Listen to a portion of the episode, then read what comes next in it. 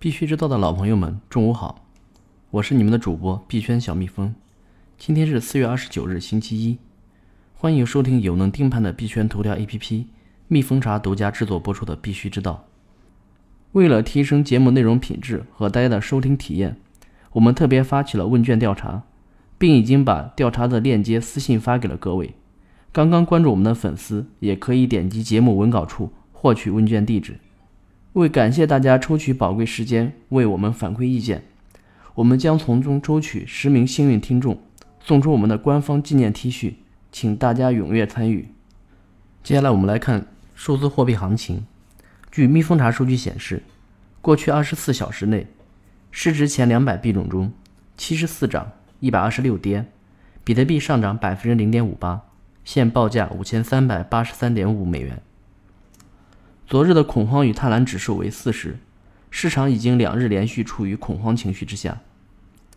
据监测显示，BTC 活跃地址数和转账数分别较前日下降百分之七点七七和百分之二十三点三六。BC Trade 分析师 Jeffrey 认为，BTC 流量延续下行，且链上活跃度大幅下降，短期震荡下行。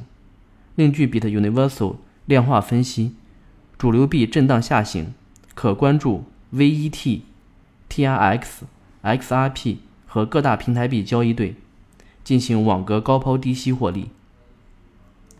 加密货币分析师 The Crypto Monk 表示，BTC 的技术面依然显示为看涨。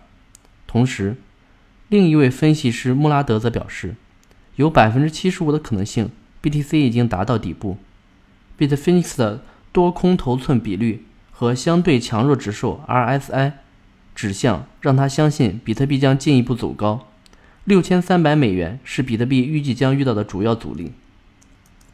昨天我们提到，纽约总检察长对 Bitfinex 提出了欺诈起诉，这一事件引起了广大的舆论和影响。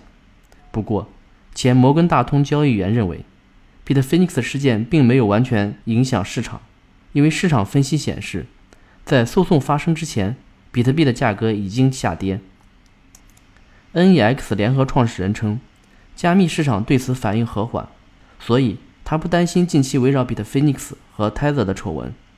他表示，市场反应和缓的原因可能有两个：一是市场上有许多额外的稳定币选择；二是企业正在寻求更负责任的方式来应对各种金融产品存在的风险。有加密货币资深交易员发推称，XRP 已经到了生死一线的价格节点。因为 XRP 目前已经到达了历史支撑水平，但也有加密货币分析师表达了积极的看法，认为 XRP 将在下周反弹。来看数字货币要闻，Longhash 发文称，Bitfinex 被指控使用 Tether 资金秘密弥补8.5亿美元的损失，一事将对美国 SEC 审批比特币 ETF 造成负面影响。据悉，美国 SEC 推迟对 Bitverse 于一月中旬提出的比特币 ETF 提案作出决定，并将五月二十一日定为其作出决定或启动程序的日期。调研链发布投资者关于区块链推动金融变革路径热点调研结果显示，超七成投资者认为区块链能有效推动金融变革。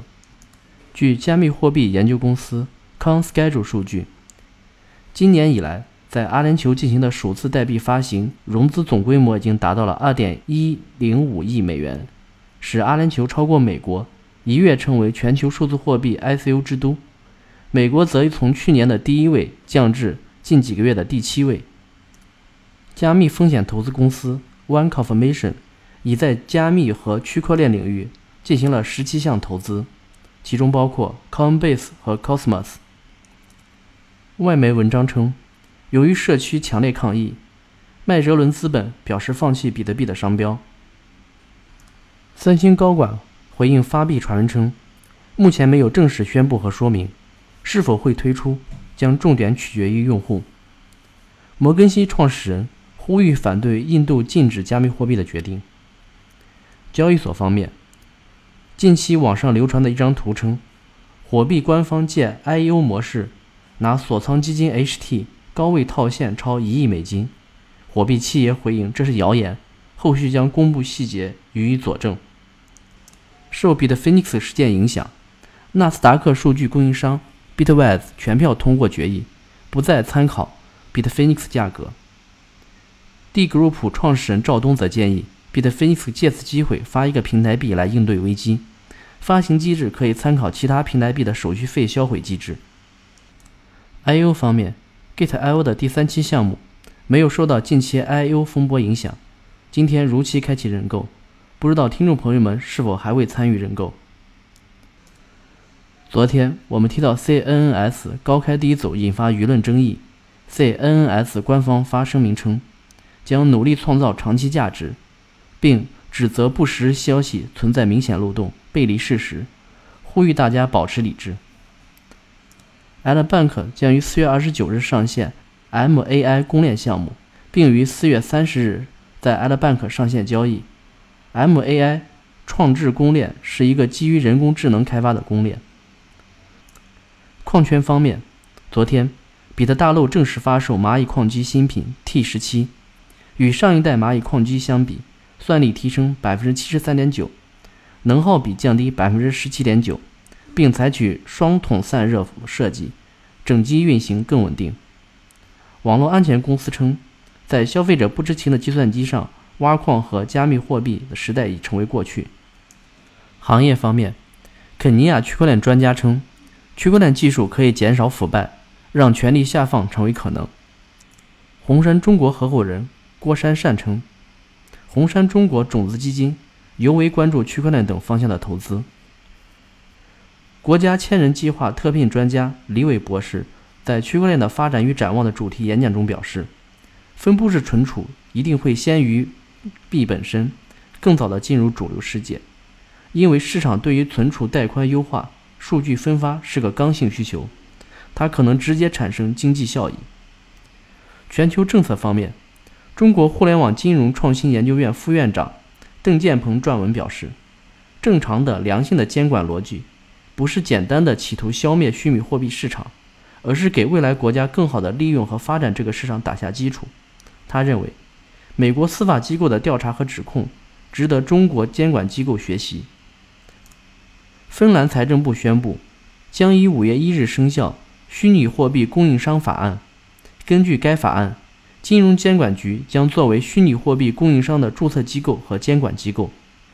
安全方面，近期 CNS 暴跌引发用户维权，有诈骗者趁机作乱，伪装成 Gate 交易平台工作人员。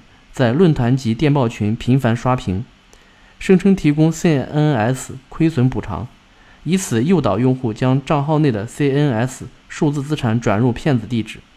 蜜蜂茶提醒大家保持警惕，谨防上当受骗。